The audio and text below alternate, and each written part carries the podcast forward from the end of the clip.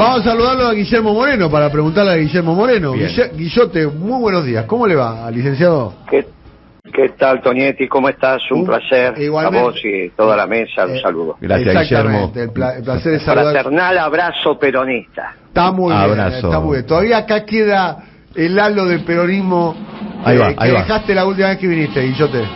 Ahí va. Para vos, Guillermo. Está muy bien. Esta es la mejor versión de la marcha, claramente, ¿no? La de Hugo del Carril, no?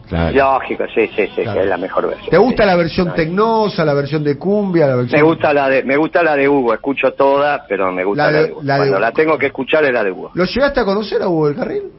Bueno, eh, personalmente no, pero sí lo escuché cantar. Cantaba ah. en televisión cuando yo era chico, sí, sí, sí, claro. Sí, sí, estaba por Canal 9. Además era un intelectual completo porque eh, fue director de cine, una persona... Lógico, Las aguas bajan turbias. Las aguas bajan turbias de Alfredo Varela, el libro de Alfredo Varela. Igual que bajan ahora, ¿no? Las el, el, libro se llamaba Río Oscuro. Río. Oscuro se llama el libro y la, la adaptación en cinematográfica de Las aguas bajan turbias.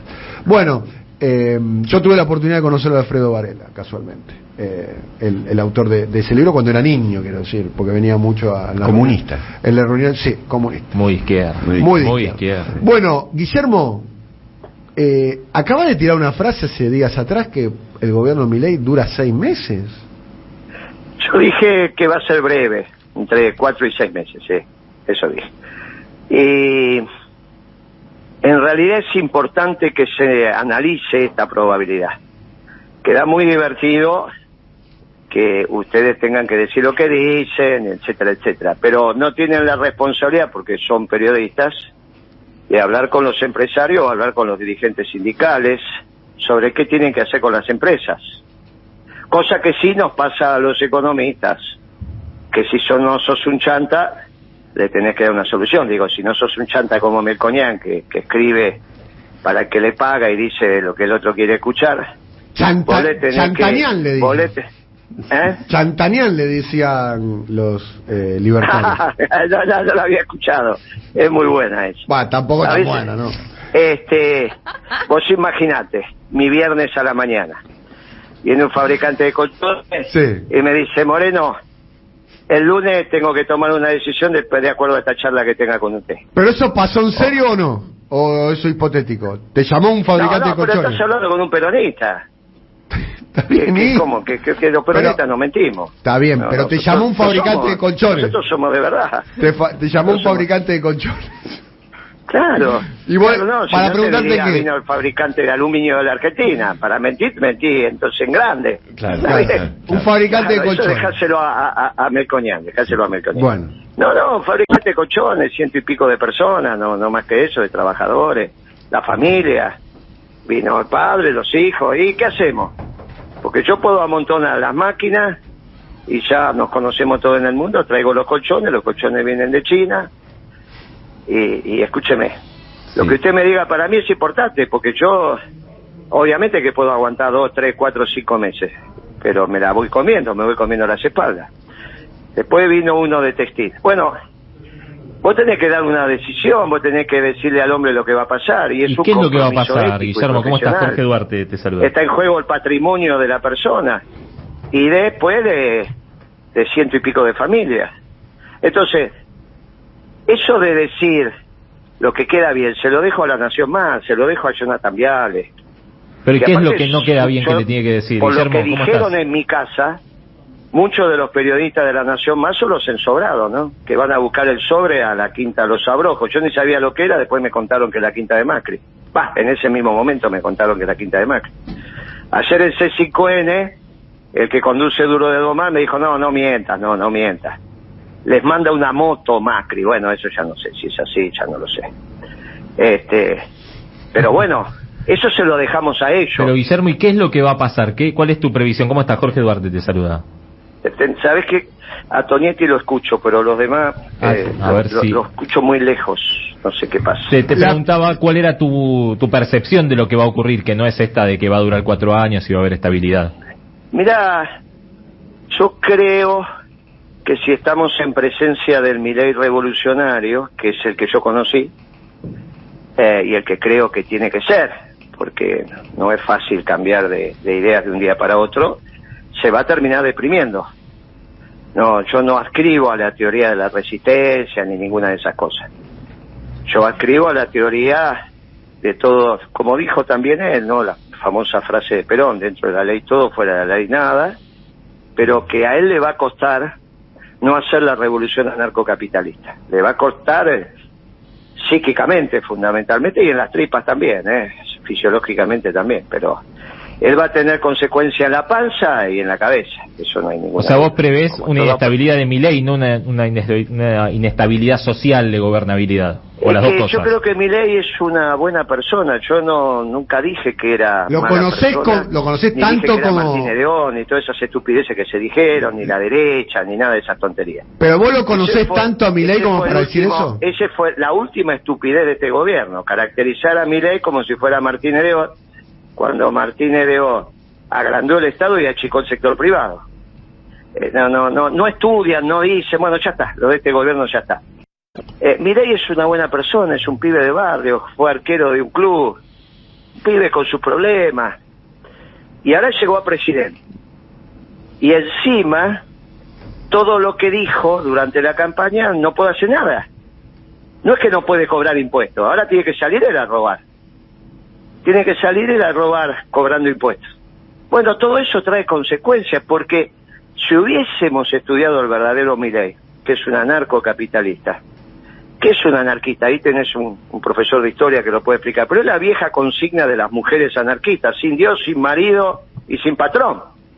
Eso es mi ley, llevado a los hombres. Y es capitalista porque da la vida por la propiedad privada. Nada de lo que va a ser de lo que él pensaba y de lo que pretende hacer lo va a poder hacer. Ahora, ese es el mirar revolucionario. Salvo, bueno, los ministerios y alguna otra cosa, obviamente, que siempre hay hechos, estamos hablando de los que modifican estructuralmente a la sociedad. ¿eh? Sí. De eso, de lo, que de lo que en términos económicos él quiere hacer en la revolución anarcocapitalista no va a poder hacer nada, nada. Y entonces, Guillermo, si tengo una empresa que tengo 100 empleados, ¿qué hago? No te terminemos, terminemos con la pregunta. Entonces, sí, en vez de hacer un revolucionario, es un pragmático, empezó pero pésimo, porque lo puso al peor del gobierno de, Macri, que es Caputo, el peor. Eh, yo jugaba con él.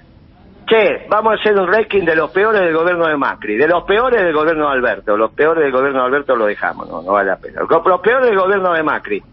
Yo, eh, Caputo, hoy tenemos razón, acertamos, viste que tenemos más coincidencia. Y ahora lo puso a él de ministro de Economía. Entonces, si es un pragmático, también empezó muy mal.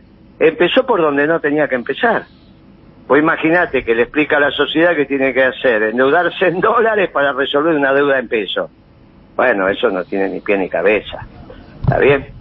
Entonces, ¿qué le dije al empresario de los 100 trabajadores. Aguanta, aguanta unos meses, llegás a marzo, llego, llego, llego. Ah, a ver, a ver, pensemos lo siguiente, vos fabricás colchones en Córdoba, que es el empresario que te consultó, tenés 100 trabajadores, te quedan dos caminos, o sigo fabricando colchones, o traigo colchones, o me pongo a importar colchones. Para fabricar colchones necesitas 100 empleados, para importar colchones necesitas 10, 15, 20 empleados, no más que eso. Eh, no, no como máximo. Vas a armar un equipo de venta más grande que el que tenés hoy. Porque el primer problema que tienen son las licitaciones. Las licitaciones del Estado son importantes para esas fábricas porque le hace una demanda. El margen es chico, pero te saca volumen. Bueno, cuando se presente un importador le pone el precio a la mitad. Entonces ya perdés el, lo primero que perdés el mercado de licitaciones. Después empezás a decir mi colchón es mejor, no compro uno chino. Pero eso, viste, empieza a dar la vuelta. Cuando te aparecen los muchachos con oferta de colchones en los diarios, olvídate. Porque y vos pensás que esa, esa discusión, esa conversación se está replicando en muchas actividades económicas. De a miles, de a miles, mm. de a miles. Esto empezó la construcción, pero la construcción es un hecho muy especial, tiene la libreta de desempleo, pero rápidamente los muchachos reaccionaron. Rápidamente, te paro la obra pública, listo muchachos, mañana no hay trabajo, bueno, se acabó. Ahora, El resto de los sectores es un poquito más complejo. Vos tenés insumos que vienen, vos tenés que, tomar las decisiones con el personal, tomar las decisiones que, con el personal también te obliga a un ejercicio de caja, ¿no? Vos tenés un estrés, no es que desaparece de la empresa, lo tenés que indemnizar. También podés cerrar la empresa y irte, ¿no? Bueno, por eso ya estamos hablando de malos empresarios. Estamos hablando de los tipos honorables que de repente vos tenés de clientes y que te consultan y vos profesionalmente le tenés que decir, ah, bueno, entonces, ¿qué diría Melcoña? Mirá. Ay, bueno, no te... o, Sica, que lo hizo cuando era ministro. Bueno, dedíquense a importar, total, la Argentina ya está en una etapa postindustrial. El tema, el tema es cuando, cuando te viene, cuando te viene Madanes con Aluar. ¿Qué hacemos? ¿Cerramos Aluar? Cerramos eh, eh, eh cerramos Siderque y Sideral. Expliquemos, Madanes, Quintanilla es el dueño de Alvar. Alvar es la fábrica de aluminio más importante de la Argentina. Eh, ¿Qué pasa si... pero vos pensás que le van a abrir la, importación al, aluminio, sí, la única, al aluminio, no sé, indio y chino. y pero ya lo dijo que sí. Por ah, para, para, para, para, para. Ahí, ahí yo te lo discuto, Guillermo. Una cosa es ir a los programas de televisión y decir lo que voy a hacer. y otra cosa es... Eh, pero si yo lo dije, ¿no me escuchaste? Yo dije que em, si es pragmático, como empezó a pasar hace 10 días, eligió al peor, que es Caputo. Yo di las dos alternativas, o el Miley revolucionario o el Miley pragmático. Caputo vino a hacer un trabajo, eh, Guillermo. Es más, ayer en La Nación Más lo anunciaban hasta como un mérito a favor de Caputo, los comunicadores de La Nación Más, que es básicamente la vocería del gobierno, ¿no? Estamos de acuerdo, ¿no? Vemos La Nación Más para saber lo que piensa. Un trabajo de endeudar. Exacto, no, vino a hacer el trabajo de cambiar la deuda en pesos por la deuda en dólares y se va a ir. Lo decían ayer los comunicadores de la Nación Más. Después que hiciste el trabajo de la deuda en pesos, cambiaste la deuda en pesos por la deuda en dólares y se va. Y ya está, terminó el gobierno. ¿Cómo sigue? O sea, vos pensás que hay posibilidad de tener un ministro de Economía un ratito. Entonces, si es eso, estás coincidiendo conmigo. ¿Qué le decís a los empresarios si es eso que vos estás diciendo? Mire, aguante cuatro meses, cinco meses, que esto por ahí se termina rapidito. Porque es lo que estás diciendo vos, no yo. ¿Vos te imaginás que va a haber protestas, digamos, por el ajuste? No, pero no va por ahí, no, no va por ahí. No, no va por ahí. No, estoy no estoy diciendo eso dentro de la, no va por ahí. Eso se lo dejo a otros muchachos. Yo estoy diciendo desde el pensamiento interno del gobierno. Alfonsín no se fue por las protestas. Alfonsín se fue porque era un desastre el hecho económico que él había generado. Eh, pero había saqueos. Una No, muchacho, eso fue después. Eso fue después. Él colapsa su modelo económico cuando machinea, dice no vendo más dólares. había adelantado las elecciones, no le alcanzó, Machinea no llegó. Y ahí se terminó Alfonsín. Después dejó de recaudar. Alfonsín no se va por los saqueos, se va cuando llama al secretario de Hacienda y le dice, ¿cuánto recaudamos hoy? Cero. Chao. Esto es. ¿Quién le va a pagar impuesto a mi ley si dijo que era un robo?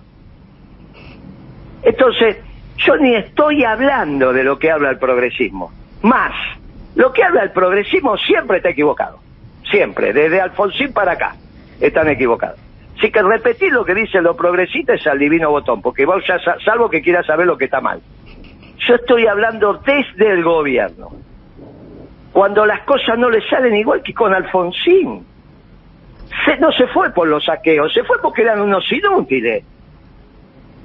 Eran unos inútiles. El gobierno de Alfonsín, en términos económicos, eran unos inútiles. Pero generó una sensación de convulsión social. Eh, yo tengo muy, tengo recuerdo muy preciso de lo que fue el final del gobierno de Alfonsín. Pero vos estás hablando de un tema y yo estoy hablando de otro. Está bien. Estamos, yo, vos me estás preguntando por pero qué lo, pero lo que produce la caída de Alfonsín, el adelantamiento. Es que no recaudó nada. Ya no le pagaban impuestos. No podía seguir. No es los saqueos eso es lo que está, la, foto de los diarios. Estamos hablando de la profundidad del gobierno.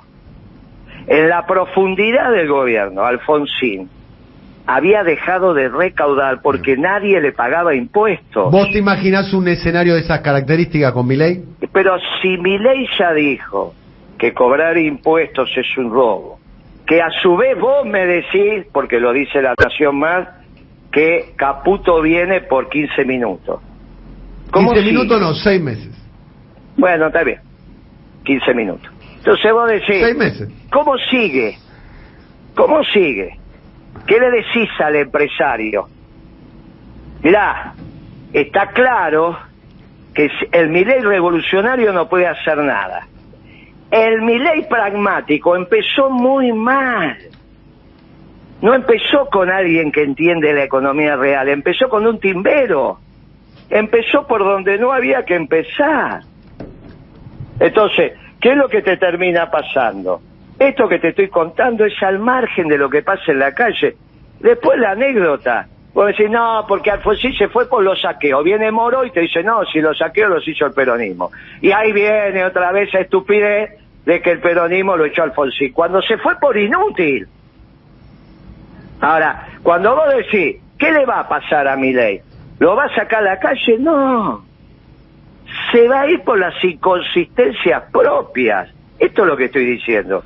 La calle no tiene nada que ver en mi análisis, como no tuvo nada que ver en la ida de Alfonsín. Si vos no cobrás impuestos y llega un momento en que nadie te paga, te tenés que ir. Como decía Esper en su momento, hagamos la resistencia civil, dejemos de pagar impuestos. Si un gobierno no le pagan impuestos, se tiene que ir. ¿Cómo le paga? No a la, a la política, ¿cómo le paga a los generales, a los cabos, a los comisarios, a los enfermeros, a los médicos, emitiendo plata, ridículo, fue lo que hizo Alfonsín, la trató de estirar hasta que Machinea dijo basta. Bien. Ahora, agarran la manivela a los radicales y en vez de Alfonsín inútil aparece el Alfonsín padre de la patria y dueño de la democracia y que era muy buena persona pero que lo echó la calle. Parece que estuviéramos hablando de Alberto Fernández. pero no es la verdad histórica. ¿Está bien? No es la verdad histórica. Alberto Fernández no fue ni, ni la guerra, ni la pandemia. Este fueron inútiles. Y a las palabras están para ser utilizadas. ¿Quiénes? Bueno, lo que hacen, lo que estamos de este lado las utilizamos. No es obligación que ustedes las utilicen. Lo que digo es que de repente entramos en un debate entre los que tienen que darle opinión a las empresas sobre lo que hay que hacer y están en juego el patrimonio de las familias y encima de los trabajadores que también son familia, o los que la opinión es casi gratis, como son los de la Nación Más, Bien. para no herir susceptibilidades. Guillermo. Entonces yo le digo, miren muchachos, ustedes los de la Nación Más, Jonathan Vial y Leuco, hablan porque es gratis y reciben el sueldo como lo recibe. Pero cuando vos tenés que dar una opinión que del otro lado hay centenares de trabajos en juego, Vos le tenés que decir a tipo, ¿qué le, ¿qué le dije yo? Aguante. Aguanten a ver cómo esto evoluciona, porque yo tengo una mirada de gobierno breve, dentro de la ley y el orden. Sí, te escucho. No, estaba un poco el concepto, un poco quería... Te agradezco mucho, como siempre, el testimonio tuyo aquí en nuestro programa. ¿eh? Muy bien. Eh, eh, me gusta que hayamos coincidido. Que al menos Caputo, ergo el gobierno, parece que viene a cumplir una misión que no sé muy bien cuál es. ¿Hace mucho que no lo ves a Milei? Sí, sí, sí, que no lo veo. Sí, sí, desde que ganó la... Que no lo veo desde que ganó las PASO, que no lo veo. Después si te hablamos, si después hablamos y ahora desde que es presidente no. El que cambió el teléfono no, el no, no. ¿Y, ¿Y si te llama para incorporarse a su gobierno, lo pensarías? No, de ninguna manera. ¿Qué tengo que ver yo con una revolución anarcocapitalista? Pero hay un montón de funcionarios. Está Scioli. No, pero estos son los funcionarios de este gobierno, que ah. le da lo mismo estar en un gobierno socialdemócrata, peronista, radical, con mi ley. No, no, no, vos estás hablando con un peronista. De hecho, la secretaria de Energía de este gobierno va a seguir, tengo entendido que puede llegar a seguir como el gobierno Pero estás hablando de este gobierno, no de un gobierno, no de un peronista. Bien. ¿Cuántos, no estás hablando de un gobierno peronista?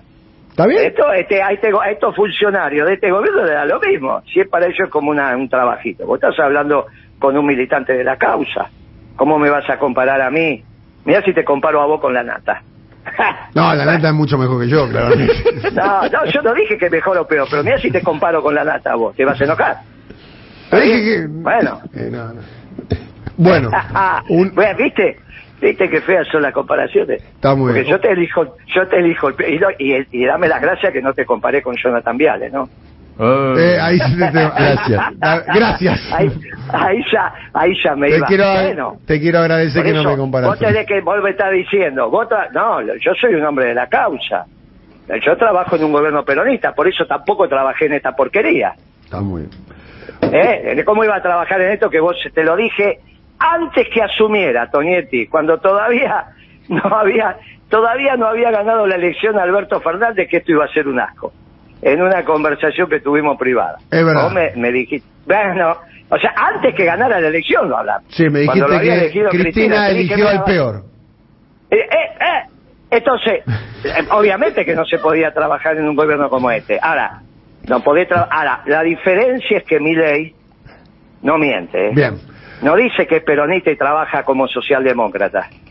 Este es anarcocapitalista y siempre lo dijo. Ahora se hizo pragmático. También le, tampoco puede. Tampoco puede. No es que de un día para otro vos podés cambiar tu manera Bien. de pensar. Te- la cabeza o las tripas te hacen pagar las consecuencias. Volvamos a hablar, volvamos a abrir para abril y marzo y si o mayo y si yo me equivoqué, si yo me equivoqué, hay un montón de empresas que van a pagar las consecuencias. ¿eh? Porque Una- eh, todos esos me van a mirar a los ojos y me dicen, te equivocaste. Tendría que haber cerrado a los 10 días que subió mi ley. Bien. Mirá cómo estoy ahora, con la lengua afuera. Un, abrazo grande. Chao muchachos, hasta luego. Hasta luego. ¿eh? Odiador número 10.